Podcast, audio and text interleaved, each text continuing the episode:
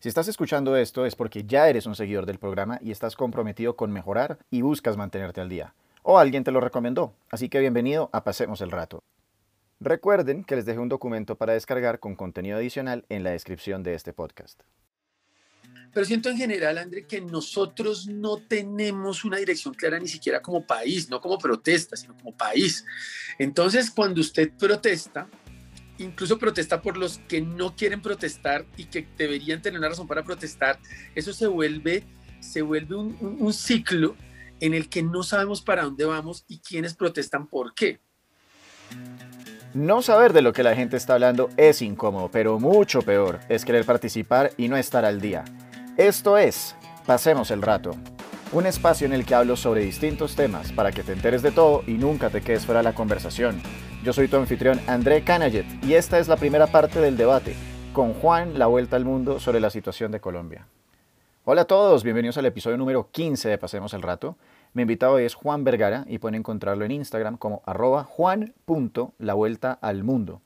Juan es básicamente un influencer, pero es un conocedor de Colombia porque ha viajado por ella, ha hablado con muchas personas, tiene una óptica muy interesante del país y por eso es que lo invité. En esta primera parte, porque se nos alargó el podcast de lo chévere e interesante que estuvo el debate con él, sobre la cultura de la cancelación, cómo mejorar la manera en que debatimos, cómo informarnos mejor y evitar las noticias falsas, si ya se le fue la mano al paro, si la gente debería marchar solo por el andén, si la fuerza pública es demasiado violenta, por qué no pide perdón el presidente, y si debe haber voto obligatorio a partir de los 16 años, entre otras cosas. El capítulo de hoy será un poco diferente, ya que por primera vez no voy a estar entrevistando a mi invitado, sino que voy a estar más debatiendo con él. Siento que es un ejercicio interesante y diferente para que ustedes formen un punto de vista. Con eso le damos la bienvenida a Juan Vergara, de, o más conocido como Juan La Vuelta al Mundo. ¿Qué más, Juan? ¿Cómo va todo? Bienvenido a Pasemos el Rato. Qué bacano, André, gracias. Qué, qué chévere estar en este espacio, súper bacano. Sí, me, me, encantó volver a verlo. Eh, y bueno, e, este podcast era necesario tenerlo. Esto es el que vamos a denominar como un debate civil. Eh, a Juan lo conocí alguna vez por un evento de influencers en La Guajira y siempre me ha parecido que es una persona que tiene unas opiniones muy interesantes, creo que es una persona bastante informada o educada, no es así, tampoco puedes que sea erudito o sea experto.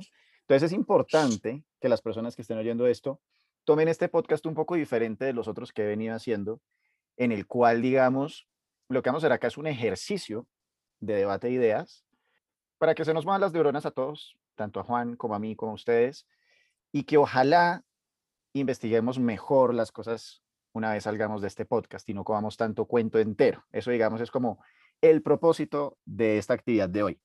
Ahora, hemos hecho nuestra tarea lo mejor que hemos podido hacer, pero vuelvo y les digo, intenten tomar todo un poco con pinzas.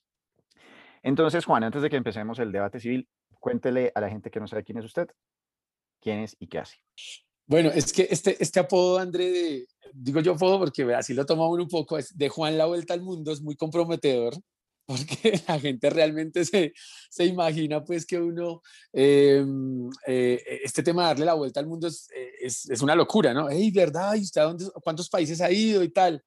Entonces, bueno, no, realmente solo nace con la intención de encontrar lo que usted, me había, lo que usted dijo ahorita, el tema de encontrar preguntas y respuestas y preguntas y respuestas pues que nada, no encontré tanto en el colegio, en la educación tradicional colombiana, que de eso seguramente vamos a hablar en el podcast, eh, de todo lo que nos falta conectar. Entonces, los viajes hicieron en mí esa conexión. Entonces ya empecé a viajar, dejé de viajar por viajar, porque finalmente hay un proyecto ahora en el que trabajamos que se llama Proyecto la Vuelta al Mundo. Y el lema es viajar es solo el comienzo. Eh, apenas uno, cuando se mueve, empiezan a moverse esas neuronas, también como usted decía ahora, André, y empieza uno a descubrir el país tan poderoso en el que vive, en el que, tuvo la, en el que tuve la fortuna de nacer, y, ahora estoy más metido en proyectos acá de lleno, desde La Guajira hasta el Amazonas, así que nada, está bien interesante. Entonces de eso se trata ahora, del reconocimiento de la riqueza de nuestro país desde esta parte bonita que son los viajes. Es, solamente la gente coge la maleta, empieza a encontrar cosas bien interesantes, entonces ahí hemos empezado a transformar no solo mi propia vida, sino también eh, las dinámicas de algunas de las regiones. Entonces, no, están pasando cosas bien, bien chéveres, viejo André. Bueno, básicamente también para complementar un poco lo que dice Juan, Juan es un influencer. ¿Cuántos seguidores tiene en este momento? Es que yo no sé si tan influencer, pero digamos que, digamos que en, en, eh, Facebook alrededor de 400 mil y, en, eh, y en Instagram como 80 mil. Pero bueno, ahí son diferentes edades, ¿no? diferentes conceptos. De hecho, lo que se dice en Facebook es diferente a lo que se dice en Instagram, así que es bien interesante comparar también ese ejercicio de edades de los colombianos. Excelente. Bueno, y con esa presentación, ahora sí vamos a empezar a lo que todo el mundo vino y es el debate civil 2021. Acá Pasemos el Rato. Entonces, la primera pregunta nos la hace Luis Pinzón y dice, ¿qué opinamos de la cultura de cancelación y de cómo negamos nosotros el punto de vista de los demás. ¿Sabes lo que es la cultura de cancelación? Sí, sí, sí. Si quiere lo explicamos para que quien alguien que está en el podcast y no lo entienda, listo. Es que el colombiano ha sido criado así, ¿no? Finalmente la, la postura, la postura rígida nos hace parecer incluso más interesantes. Yo siento que el colombiano le, le enseñaron a una, a una, única verdad y defenderla, ¿no? A, toda costa y nos cuesta mucho llegar a ese punto también de decir, hey, la, la, embarré y tal vez no estoy tan de, o sea, tal vez no estoy tan de acuerdo con su idea. Andrés, si usted, si usted tiene un buen, o sea, usted está en un buen punto de vista, pero, pero usted es mi enemigo, usted es el del otro lado, pues yo tengo que aplastar esa idea, así sea buena, pero como usted está del otro lado no me sirve, punto. O sea, cualquier punto que yo le dé a usted a ganar puede poner en riesgo mi idea global, no complementarla. Entonces, o tengo la razón o la tiene usted, punto. Entonces yo siento que Colombia ha sido criado de esa manera. Nos falta mucha humildad para entender que podemos aprender mucho en el debate con el otro. Y he podido ver en los dos lados este, este tema, que el uno no acepta por nada lo que dice el otro y el otro no acepta lo que dice eh, los que, digamos que los que van más cerca del Estado, del gobierno y de todas estas cosas. Entonces yo siento que este choque ha sido ridículo porque básicamente no escucho nada de lo que me diga la contraparte. Punto, se acabó. Cualquier cosa que yo, eh, yo soy antiuribista, entonces digamos, cualquier cosa que diga un uribista ya no sirve. Así sea algo, una idea increíble, pero no sirve. Entonces, siento que nos falta saltar eso, empezar a dar ese pase para, para, para empezar a construir algo. Excelente. Y yo puse muy a propósito esta pregunta de primera, porque es muy importante que las personas que van a oír esto se pongan en esa mentalidad de la que acaba de hablar Juan, que es no reaccionemos emocionalmente en el momento en el que la otra persona empezó a abrir la boca y uno ya sabe que va a decir algo que uno no quiere oír o con lo que uno no quiere estar de acuerdo. Y es la única manera en la que yo siento que podemos crear un país mejor, que es que se haga ese sincretismo de ideas, que a fin de ideas, a fin de ideas, a fin de cuentas, es lo que somos, ¿no? Nosotros somos, indios somos indios hijos de españoles o españoles hijos de indios, somos unos criollos. Con africanos. con africanos. somos una mezcla y eso es lo que nos hace tan únicos. Y precisamente de la mezcla de ideas es que salen cosas más poderosas. Pénselo también si, si lo quieren hacer de una manera como biológica, como en el coronavirus. Salen unas nuevas cepas y vuelven más poderosas y más fuertes, lo mismo.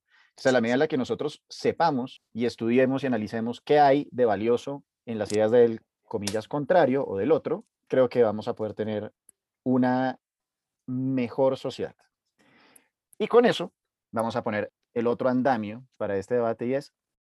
Hola señores, mi nombre es Tatiana y hablando de este tema yo quería que nos dieran un poquito de orientación en cómo enterarnos de los temas que son relevantes eh, para el país en el momento.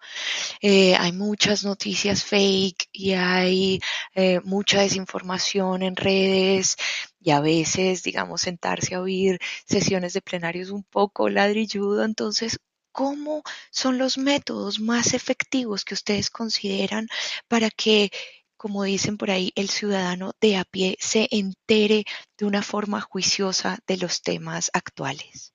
Bueno, Andrés, yo, siento que más que eh, ya tenemos claro nosotros, digamos que, que sí hay una dirección de la información, eso lo haría cualquiera de nosotros, eso no lo hace solamente el Estado colombiano, sino que cualquiera de nosotros que tenga un poquito de poder de movimiento en los medios de comunicación va a tener esa intención de dirigir la comunicación hacia lo que yo quiero que la gente escuche. Lo que pasa es que ya se pasan. Entonces, hay un momento donde los medios de comunicación ya terminan o sea, revelando cosas que, que, las acomodan de una forma que a muchas personas hoy, sobre todo los jóvenes, pues ya les dice, hey, ya no más, o sea, no, no me metan los dedos a la boca, o sea, y tienen toda la razón, porque estos nuevos medios de comunicación alternativos, André, de entrada, todo mundo es un potencial periodista. Claro, con el respeto que merecen todos los periodistas. Estoy hablando de la capacidad que tiene alguien de tener una cámara y decir lo que se le antoje. Entonces ahí es donde toca tener cuidado. ¿Quién me lo está diciendo? ¿Cuáles son las ideas fundamentales de esta persona y qué me está comunicando? Entonces uno ya sabe a dónde van dirigidas las ideas de algunos medios de comunicación, pues digamos que oficiales, y a dónde va también la idea de personas que finalmente tienen en su poder una cámara y no sé qué tanta información.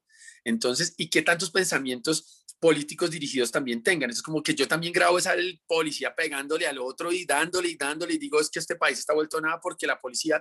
Entonces, un momento incluso, André, yo eh, debo confesar que fui parte de algunas de las personas que publicó algunas de las cosas que me preocupaban mucho dentro del paro, porque dije, hey, necesitan ayuda a estas personas, qué está pasando en Cali, que, o sea, claro, intentando ayudar. Eh, y al otro día me di cuenta que todo mi Instagram estaba lleno de cosas absolutamente violentas y yo decía, hey, esto está pasando, claro, pero yo no sé si yo me vaya a volver igual de amarillista a los medios que yo critico. Entonces, hey, ¿qué está pasando? ¿Y cómo puedo yo administrar de manera inteligente esa información para aportar? Pero cuando ven que no hay bala, que no hay sangre, que no hay SMAT bombardeando a la gente y que no está pasando nada amarillista, pues la gente se desconecta. Entonces aquí viene la delgada línea entre la comunicación y el amarillismo. Necesitamos que la comunidad internacional nos escuche. ¿Para qué? Eso ya lo hablaremos seguramente más adelante en el podcast pero la comunidad internacional me tiene que escuchar. Listo, yo hago que mi mensaje llegue lejos, pero ¿qué mensaje estoy haciendo llegar? ¿Y cómo lo estoy haciendo llegar? Entonces, siento yo, André, en conclusión, que es de muchísima responsabilidad de dónde recibo la información, qué tanto la complemento con lo que sé, qué tanto la complemento con lo que puedo investigar y qué comunico después. De acuerdo, varios puntos. El primero, digamos, desde el punto de vista metodológico, yo hago algo muy similar a lo que hace Juan, solamente que no lo hago con el noticiero yo lo hago con las redes sociales. Entonces, por ejemplo, yo soy un fanático de navegar Twitter hasta eh, lo más profundo de esa red. Yo veo los comentarios de los comentarios, o sea, cosas así de ridículas. Pero yo hago una cosa que es que sigo gente con la que simpatizo políticamente y gente con la que no. Pero hasta tal punto que es gente con la que definitivamente no. Y eso requiere un ejercicio que me parece que también es importante y es el que hablábamos en el punto anterior, que es el de no reaccionar de manera emocional. Siento que uno de los grandes problemas que hay a la hora de consumir contenido es que lo primero que nosotros hacemos es conectarnos con ese cerebro de musaraña que tenemos, el más primitivo, y es el colmo lo que están haciendo estas personas, no sé qué, y empieza uno a retuitear o repostear, y luego aparece que el video era del 2016. Entonces, si somos racionales y paramos un segundo y decimos, ok, esto será que sí es verdad, será que esto está pasando, esto sí es en Colombia y no en Ecuador, esto sí es en Colombia ayer y no hace cuatro años, eso nos puede ayudar a que nosotros, como ese, digamos, reportero amateur que hay, cumplamos nuestra función ciudadana de verdad y no estemos ayudando a propagar los fake news.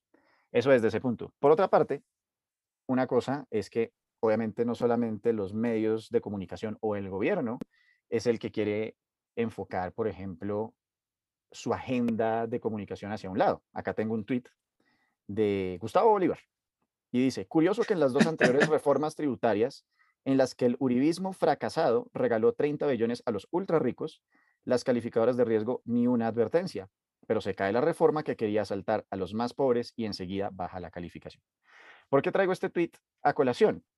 Porque hay una mentira muy grande, particularmente en el último párrafo, que es cuando dice, la reforma quería saltar a los más pobres. La reforma, creo que podemos estar de acuerdo, realmente estaba perjudicando más a la clase media que a los más pobres. Y por otra parte, lo que está haciendo acá el, el senador es utilizando, como muy bien dijo Ariel Ávila en el podcast anterior, que se los recomiendo que lo oigan después de este, está vendiendo rabia. Esa es la agenda política que está intentando vender esta persona en este caso. En el caso del gobierno, por ejemplo, como lo estaba diciendo Juan, puede ser miedo. Y nosotros, y esto lo retomo con el tema de las emociones, tenemos que saber que el ser víctimas de este tipo de emociones, estamos ayudando a replicar ese mensaje y no estamos siendo responsables. Punto. Así es. Siguiente pregunta. Hola, quisiera saber si piensan que el paro debe continuar. Ya se tumbaron dos reformas, dos ministros, chao Copa América. ¿Qué más quiere la gente? ¿Será que la gente sí está marchando con un plan, con unas ideas puntuales o ya se está llegando al punto de que se marcha simplemente porque estamos mamados de la situación, pero no hay un plan, no estamos organizados y simplemente se están sumando los muertos y las víctimas todos los días? Pues André, bueno, ¿cómo, cómo le cayó lo de, la Copa, lo de la Copa América? Yo sé que usted es un amante del fútbol. ¿Cómo, sí, o sea, soy amante del fútbol, pero realmente me parece bueno que la hayan cancelado, número uno. Me parece que es responsable, pues si bien no fue el gobierno así el que explícitamente salió y lo dijo, como lo hizo Belisario de Tancur con el Mundial, de todas maneras, yo no soy fan de la Copa América, entonces como que no me duele, porque ah, me parece un torneo de segunda o de quinta inclusive. Eso es desde el punto de vista futbolístico. Desde el punto de vista de la cancelación como tal, yo puedo entender por qué Iván Duque sale y no quiere decir de una, eh, listo, cancelamos la Copa América, porque a fin de cuentas se hacen algunos arreglos, se hace algún tipo de inversión para que la gente venga acá a la Copa América, y pues él simplemente llegaría a decir, ay, sabe que va a coger todo ese billete y lo va a meter en la basura, sin saber si el paro va a durar hasta junio, con todo y que él tenga un 85, 95% de certeza de que eso es lo que va a suceder, puedo entender estratégicamente ante esa óptica por qué no lo haría. Entiendo que obviamente se puede ver muy mal desde un punto de vista de solidaridad. Y volviendo al tema del paro, ya otra vez, es como, a mí me parece que ya se está pasando, siendo muy honesto. Eh, una cosa es tener el derecho a la protesta. Entonces, es salir y decir, estamos inconformes. Creo que ya mucha gente sabe que están inconformes y no solamente algunas personas, sino hay muchas personas inconformes.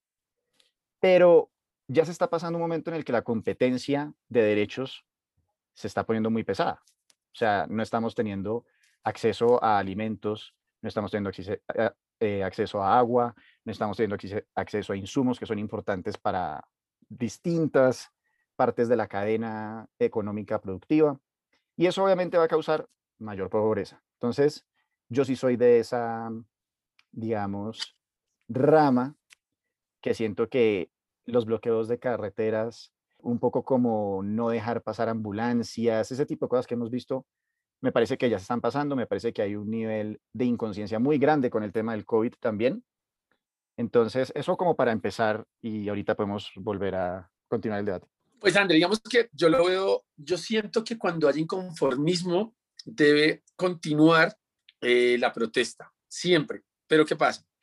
Eh, un poco lo que hablamos y lo chévere es que sea un debate, ¿no? Eh, a mí lo que me preocupa un poco es que sí, yo siento que sigue sin haber una dirección, pero esto no es de ahora, la dirección no la habido nunca. es decir, aquí no sabemos quién protesta y para qué. Eh, las, las protestas las ha desvirtuado no solamente el SMAT con su agresión, o sea, no solamente algunos policías con su agresión, porque he podido verlo de frente, he podido ver que realmente hay marchas pacíficas que cuando cae un gas la gente sale a correr y bueno, se crea un, un estado de, de alerta que, hace que, que, que, que la gente grite, que corra, que... Entonces es terrible que eso pase. Eso.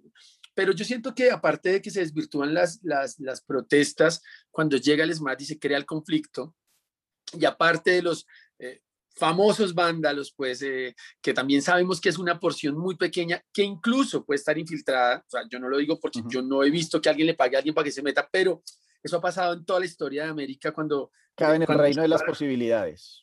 Claro, además que se, se, hay, hay referentes en otros países de jugadas que ya son, que ya son calcadas de otras jugadas, de otras eh, protestas históricas donde eh, unos inyectan a otros para que vayan y dañen y desvirtúen las protestas. Eso pasa. No sé si uno tuviera poder también lo haría bajo una, bajo una idea de jugar sucio una batalla que existe, finalmente, existe. Mm, entonces, más allá de eso, André, más allá de todas esas cosas que desvirtúan la protesta, siento que nosotros mismos no tenemos clara una dirección. Esta vez han pasado dos cosas interesantes. Eh, la caída de la reforma tributaria, que yo creo que el mismo gobierno ya sabía que eso se iba a caer. Eh, no sé si le apuntaron muy arriba para pegarle más abajo, pero bueno, eso es otro tema también, que es una, una agenda diferente. Eh, la reforma de la salud, que me pareció también muy interesante que cayera, que yo no estaba muy enterado tampoco, debo admitir, de, del tema, pero he, estado, he podido leer algunas cosas que me parecen interesantes y siento que el país necesita eh, una dirección y un cambio con respecto a eso. Pero siento en general, André, que nosotros no tenemos una dirección clara ni siquiera como país, no como protesta, sino como país. Entonces, cuando usted protesta, incluso protesta por los que no quieren protestar y que deberían tener una razón para protestar, eso se vuelve, se vuelve un, un ciclo en el que no sabemos para dónde vamos y quiénes protestan por qué. Entonces, hoy yo siento que cuando usted tiene las ganas de protestar por algo, debe protestar para hacerse escuchar. ¿Cómo? Busque la manera. Hoy en día hay muchas maneras de protestar, muchísimas. Si los chicos están inconformes, chicos que dicen, marica, es que yo no me vuelvo para mi casa porque es que aquí por lo menos la olla comunitaria me garantiza la comida. Claro, pero si yo agarro ese ejemplo de la, de, la raíz y también veo que hay gente que también puede decir, ve, ya bájele, bájele un cambio porque usted podría estar construyendo otra cosa en otro lado, sentémonos a hablar para dónde es que vamos y cómo construimos. Entonces siento que es lo que no está pasando yo siento que si, que, si el, que si el inconformismo tuviera que marchar todos los días, todos los días habría una marcha en algún lugar de la ciudad. Todos los días. Debería haber una marcha. Y deberían atenderse esas, esas, esos puntos donde se hagan esas protestas específicas. Y estos puntos deberían garantizar que todo el resto de la ciudadanía siga funcionando, pero claro, ahí donde también llega alguien y dice, pero es que si no hay alteración, pues nadie nos escucha. Entonces ahí es donde tenemos que cambiar también un punto, eh, André, pero sí creo que es vital que se siga protestando mientras haya inconformidad. Ahora, ¿por qué estoy inconforme? Buscar una dirección en la que mi inconformidad cese, ¿no? Que yo realmente quiera obtener un resultado de esta marcha. Sí, señor, es una entrevista a, un, eh, a uno de los chicos en la protesta, ¿no?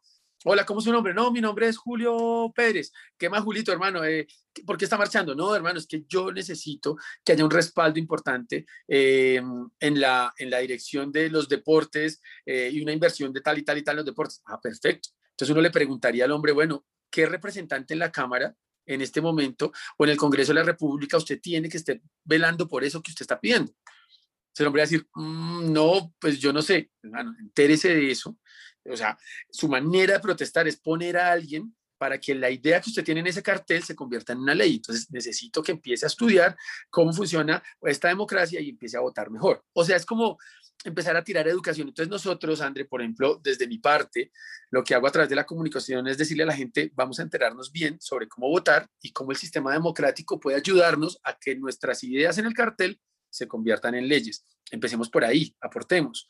Em, pero en general yo siento que sí hay que garantizar que las personas, los comerciantes muy golpeados por el paro, por el COVID, eh, ahora golpeados por el paro, pues empiecen a tener un respiro eh, sin que esto me diga a mí que voy a levantar mi paro y mi protesta.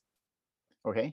Es que hay un tema que me parece muy interesante, dos, de esa última intervención y es, hay ciertas cosas que no están paradas en un principio de realidad o en algunas, o, lo toman para unas cosas sí y para otras no. Para eso tengo de ejemplo un meme que me hizo reír mucho desde el punto de vista humorístico, que se lo inventa una persona haciéndose pasar por el rey de España en la época de la revolución, eh, o bueno, de la independencia colombiana, que dice, el gamín Simón Bolívar cree que con violencia va a lograr la libertad de la Nueva Granada. Así no es, hashtag los buenos somos más, hashtag gente de bien. Entonces, a mí me llamó mucho la atención este meme porque está criticando justamente lo que dijo Juan de, un poco de que las personas dicen como, ay, bueno, está bien, marchen, pero marchen solo por la acera. Y puedo entender que obviamente lo que están subrayando en el fondo es, Simón Bolívar hubiera marchado solo por la acera, no habría liberado un pueblo. Pero también, ahora pensémoslo desde el punto de vista del rey de España, Fernando VII creo que es. Fernando, sí. ¿Ustedes creen desde el principio de realidad que Fernando VII simplemente va a dejarse quitar el poder y punto? Y ay, sí, vayan y les regalo el país. Sí, construyan una nueva república de un sitio del cual yo saco una cantidad de riquezas para España, etcétera, etcétera. No va a suceder. Entonces, digamos, esto lo quiero atar con el tema un poco de, ay, pero es que los del ESMAD y la fuerza pública son demasiado, violentos. Es exactamente lo mismo que la fuerza pública eh, bueno, no es exactamente lo mismo tampoco, pero sí es exactamente lo mismo que la fuerza pública quiera defender a toda costa y que el gobierno haga todo lo que pueda hacer y saque todo el arsenal que tiene a su disposición para intentar eh, restaurar el orden. Entonces, así como ellos dicen, nosotros tenemos que ser muy revoltosos para que haya un cambio, el gobierno va a decir, yo también voy a ser muy revoltoso para que no lo haya o lo haya a través de las urnas. No sé qué opina usted de eso. Pues digamos que ahí, André, es algo interesante, además que el ejemplo de, de, de, Simón Bolívar dejar claro, me dejar claro, eso sí, antes de que empiece, que obviamente no estoy de acuerdo con que hayan matado personas, con que ah, hayan violado personas, con que hayan dejado tuertos, etcétera, etcétera. Pero esa salvedad, digamos, con esos ejemplos aparte, creo que claro, todo lo demás. Ande, es que nomás el hecho, ya, ya, le contestó la pregunta eh, anterior, pero la, con la salvedad que usted hace, es que básicamente aquí cualquier cosa que digamos, yo creo que las personas que están escuchando este podcast entienden que ninguno, o por lo menos yo creo que usted, André, no está de acuerdo con que nadie el SMAT le, le rompa un ojo a, una persona.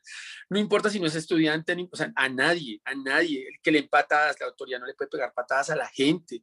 ¿sí? Usted tampoco a la autoridad le puede tirar una piedra en la cabeza. O sea, es, es que, es que, o sea, hay, hay, o sea, esto tiene que quedar claro, que, que, yo diga que estoy de acuerdo con el paro, ah, es que usted está de acuerdo con que rompan los semáforos y, le peguen a los policías. No, ah, es que usted, está, usted necesita que se restaure el orden para pasar cosas, para que empecemos a, ah, es que usted está de acuerdo con que maten a los pelados que matan. No, o sea, creo que nosotros ya estamos por encima de esa línea de conversación para que podamos hablar de los temas y quienes estén escuchando el podcast seguramente también lo estén, porque la línea de construcción viene después de eso, del tema eh, sobre, sobre Simón Bolívar y tal claro, o sea, si nosotros ponemos esto en, una, en un juego de, de, mesa, donde aquí están las figuritas de Simón Bolívar y del otro lado está la figurita del gobierno, es lógico que si lo vemos de esa manera, si vamos a buscar una guerra, si nos entendemos como guerra, o sea, quien hizo este meme nos entendió como guerra y entendió que todo es válido.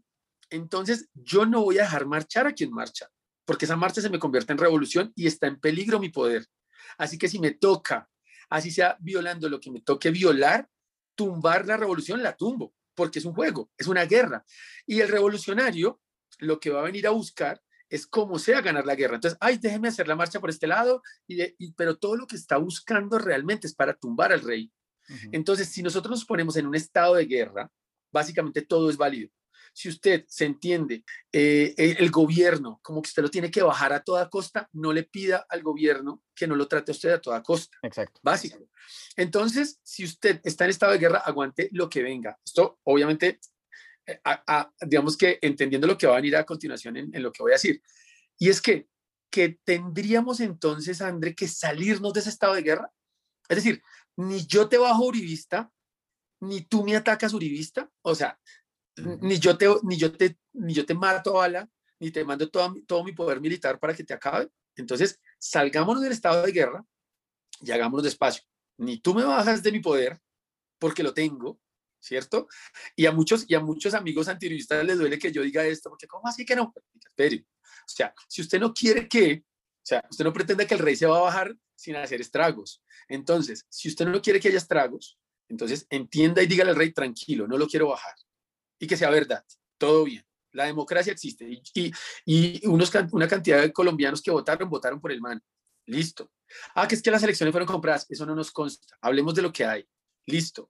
Entonces, el man está ahí por democracia. Listo. Nosotros estamos aquí con un inconformismo que necesitamos que escuchen. Entonces, si ellos se ponen del lado, si nosotros nos ponemos del lado, no te vamos a bajar, entonces comprométete a ponerte del lado de te voy a escuchar. Ahí empezamos a crear un diálogo.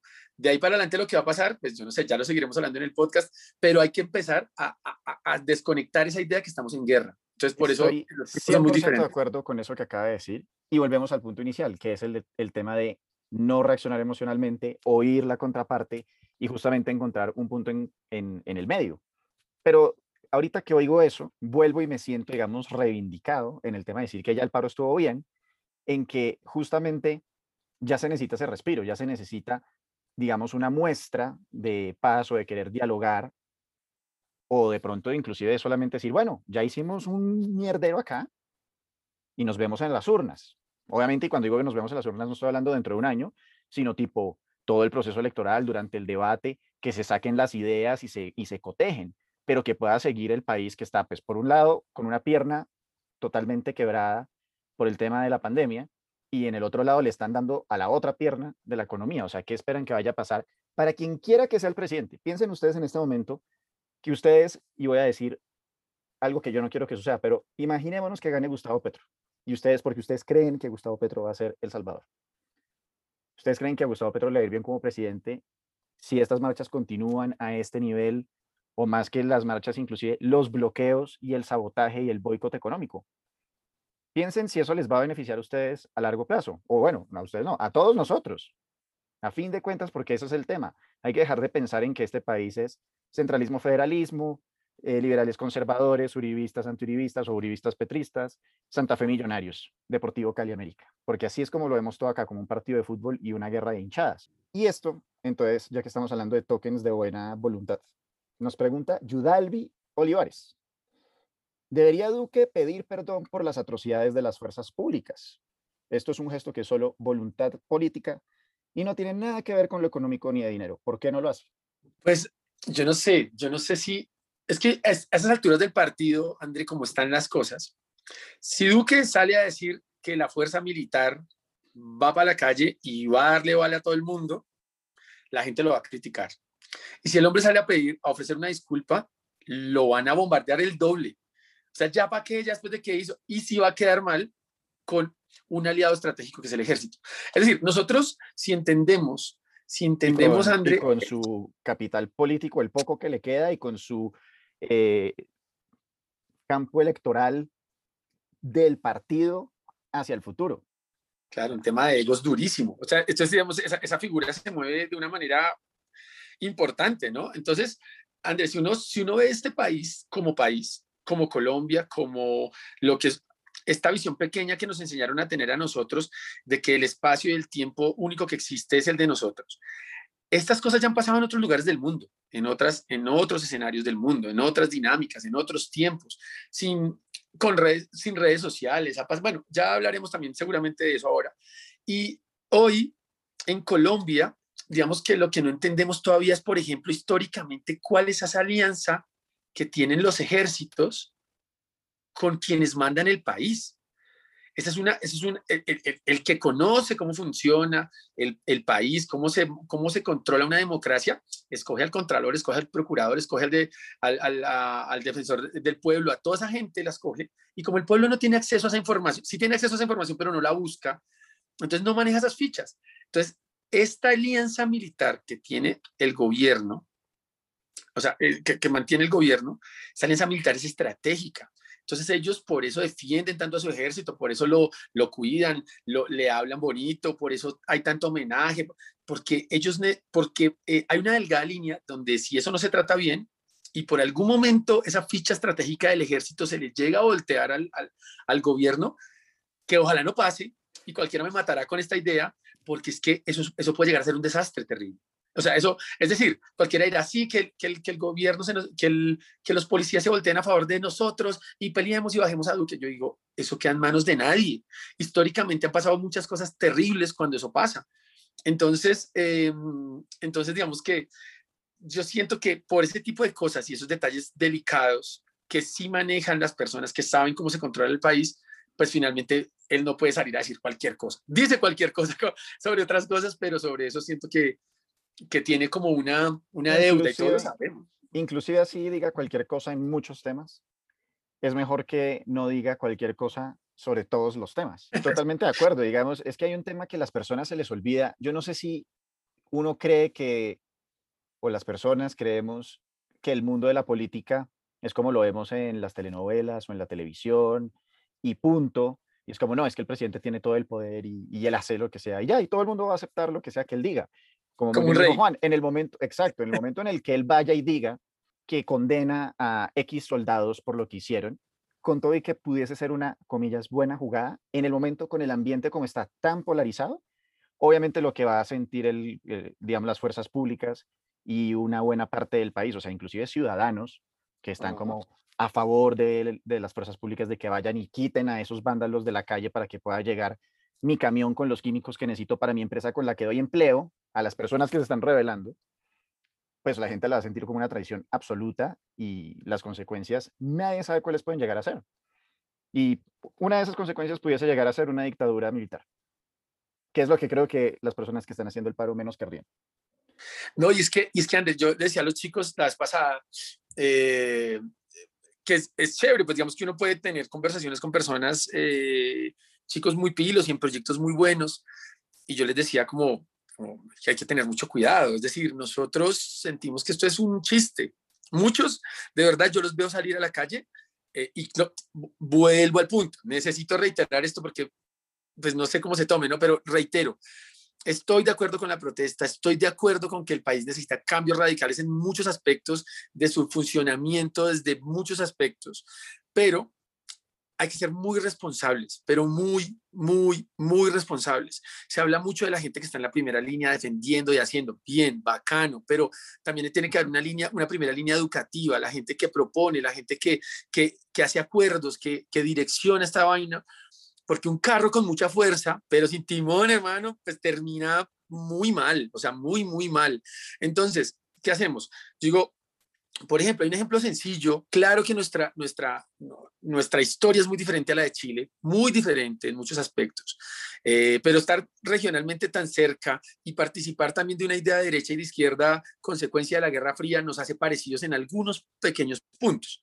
Eh, este, este, este país capitalista que se va criando, ¿cierto? Que yo le decía a unos amigos las pasadas, aceptémoslo, o sea, lo aceptes o no, este país es capitalista, o sea, y, creció educado en que su éxito depende de la cantidad de cosas que consigue y, la cantidad de cosas que tiene. Usted vale por lo que tiene. Eso le enseñaron a la generación de mi mamá, de mis tíos. Eh, digamos que yo, André, en la clase media lo he podido percibir así. O sea, eh, ellos valen por lo que tienen. O sea, desafortunadamente, hay, hay un gran, hay, hay un, gran, eh, un gran interés en tener más cosas porque eso te hace más valioso.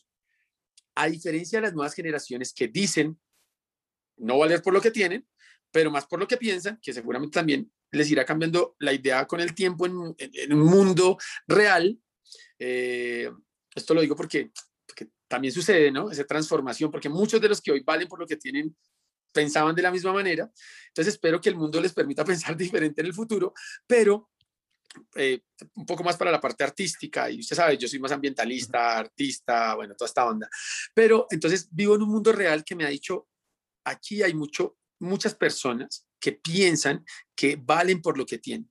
El ejemplo de esto, André, en, contra, en contrapeso, es que ese rechazo que se ve en las calles y esa, y esa insatisfacción que se ve en las calles es por el mismo capitalismo, porque ellos valen por lo que no tienen. Entonces se sienten muy poco. Es decir, me siento tampoco en un mundo tan capitalista que, que pueden ser muy valiosos, pueden ser muy, muy talentosos. Yo he visto gente muy talentosa, pero dicen que no tenemos nada porque también entienden que crecen en un mundo que, en el que valen por lo que tienen. También necesitamos reeducarnos ahí.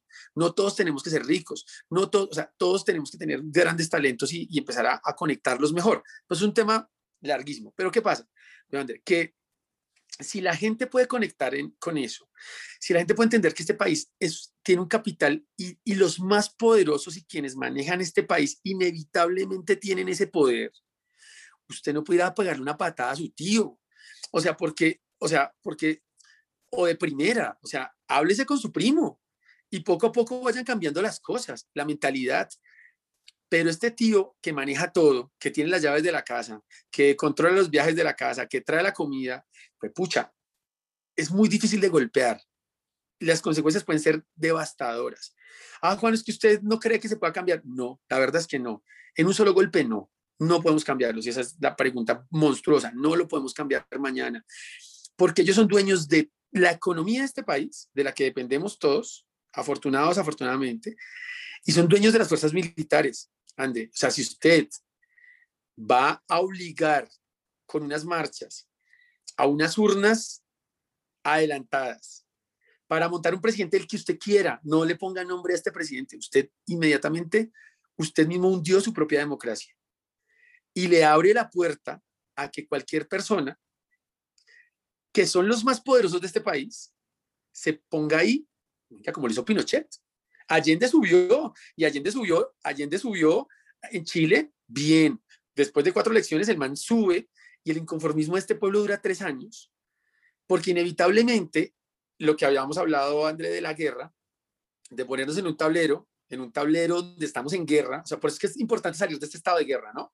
Entonces, eh, si estamos en un estado de guerra, se vale lo que sea. Entonces, claro, empiezan los bloqueos económicos de los aliados afuera, empiezan a no dejarlo a usted gobernar y joderle la vida por muchas buenas ideas que usted tiene. No puede gobernar en un país donde el poder del otro lado es tan fuerte que por muy buenas ideas que usted tenga, no va a poder cumplirle a las personas que lo pusieron ahí. Y ese ejemplo ya lo vimos en Bogotá también. Entonces, ¿qué pasa? Cuando usted, cuando la, derecha no sale a marchar, la derecha no se pone con pendejada, la derecha tiene claro para dónde va. Y si la atacan, saca su arma más fuerte y esto puede terminar, André, muy mal. ¿Y sabe quiénes son los más afectados? La gente. La gente que está peleando y, protestando hoy precisamente. Entonces, los cambios tienen que ser muchos más, mucho más inteligentes, André. Em, allá afuera hay mucha gente buena eh, protestando con justa causa. Y adentro de las casas, dentro de su casa a la que luchó tanta gente, uribistas, vamos a decirlo así, uribistas que dicen que fueron criados en el miedo de que les van a quitar sus cosas, de que esos capitales, por los, que o sea, que vamos a, a, volvernos no sé qué cosa, es decir, que, que les van a expropiar sus apartamentos, que les van a quitar, que les van a... Ese miedo de las personas buenas también hace que se alimente ese poder de la derecha tan fuerte que a mí sí me da miedo, André, una mala reacción de, ese lado.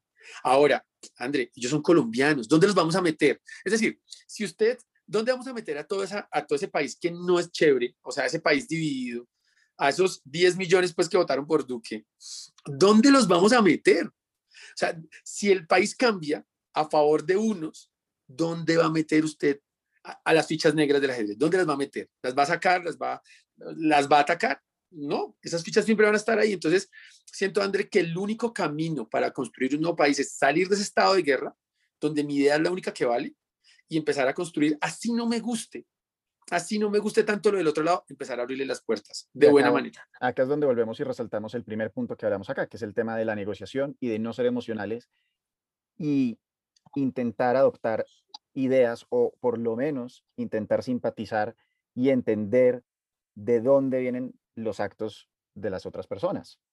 Eso es lo más importante para salir de ese estado de guerra, porque justamente esto que está pasando ahorita pasa un poco por el efecto contrario de lo que está, o bueno, pues el opuesto de lo que estaba diciendo Juan, que es dónde vamos a meter las fichas negras eh, del ajedrez en el caso de, ah, no, simplemente vamos a olvidarnos que existe pobreza extrema y punto, y que pase lo que tenga que pasar. De todas maneras, en eso ahorita podemos entrar en, un poco en, en tema de, de la desigualdad y la pobreza y todo este tipo de cosas. Pero de las cosas que me parecen tremendamente interesantes de lo, que usted acaba de decir es cómo la gente cree que los cambios o las cosas son soplar y hacer botellas. Es como, sí, vamos a salir a las calles y vamos a tumbar a Duque y mañana van a haber unas elecciones en tres meses y esto este país se arregló. Si usted es de esas personas que cree que en tres meses con un cambio de presidente. Colombia y todos los problemas tan complejos que tiene, ¿se va a arreglar? Con todo respeto, ustedes, déjeme que se lo diga así de fácil. Es así de sencillo. Y entre ese tipo de cosas yo lo veo, puedo entender por qué salen cosas como las que voy a nombrar ahorita, porque sé que como bien quitaron la reforma y se sienten ganadores y se emocionan. Y salió un video, por ejemplo, como este que me pareció patético, de un tipo que dice que podemos hacer el voto obligatorio a partir de los 16 años para reformar el Congreso, porque eso nos va a ahorrar una cantidad de plata y listo, ya no nos toca poner plata nunca más. ¿Qué opina de ese video? Que sé que lo vio.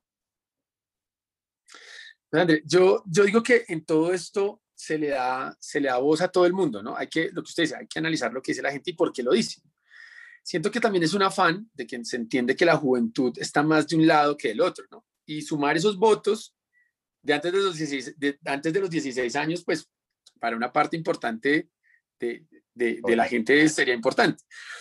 Pero de entrada, eh, André, yo le diría que si usted le pregunta a los chicos entre 16 y 18 años. Digamos que ya, yo estoy de acuerdo con usted en la idea ridícula de que, de que no se debería votar desde los, desde los 16. Se puede analizar, porque la idea precisamente en este podcast es pensar por qué no, por qué, y debatámoslo. Pero los chicos entre 16 y 18 años, André, eh, hoy serían, creo que más presa fácil de quien vende, de quien compra votos, que de poder entrar realmente con una opinión crítica a aportar al Congreso de la República. Entonces, básicamente, me, le, compro votos a los, a los, a los pelados, les doy balones, listo, y ya están en, en, los pueblos. Pues es que yo no sé, inclusive personas de 30 años, ¿cuántas conoce usted que les interesa el Congreso, las elecciones de Congreso y Senado? O sea, si ni siquiera esos, ¿cómo le van a dar voto obligatorio a una persona de 16 años que está pensando en Tinder, si es que tiene un teléfono a la mano, y si no está pensando en ir y patear un balón de caucho o de trapo en la playa en Tumaco, ¿ustedes en verdad creen que esas personas van a estar en la capacidad de ir y votar responsablemente? Bueno, ahí nos tocó darnos un respiro porque se iba alargando el podcast, pero si se quedaron hasta este momento significa que pasaron un muy buen rato. Me encantó esta conversación con Juan que encontré una persona con una visión muy amplia del país, dispuesta a oír y a exponer sus ideas y compartirlas sin ningún tipo de censura. Les recomiendo el capítulo que sigue, es decir, el capítulo 16, con la segunda parte de esta conversación, en la cual hablaremos sobre si debería haber una asamblea constituyente, si deberíamos forzar a las figuras públicas a opinar, qué opinamos de los tibios y muchísimos temas más. También les recomiendo oír el capítulo 14 con Ariel Ávila, el cual fue el quinto más escuchado en Colombia la semana pasada. Si te gustó el episodio, copia el link y compártelo en cualquiera de tus redes sociales. Instagram, Facebook, Twitter, LinkedIn, el que quieras. Sigue el podcast o suscríbete en Apple Music o en Spotify. Si estás en Apple, deja por favor una reseña de 5 estrellas para que más personas puedan encontrarnos. No olvides seguirme y mencionarme en cualquiera de las redes sociales arroba André con la lección principal del episodio de hoy. ¡Nos pillamos! Gracias por pasar el mejor de los ratos conmigo. Puedes encontrarme en Instagram, arroba André y seguir el programa por Spotify, Anchor y Apple Music. Nos vemos.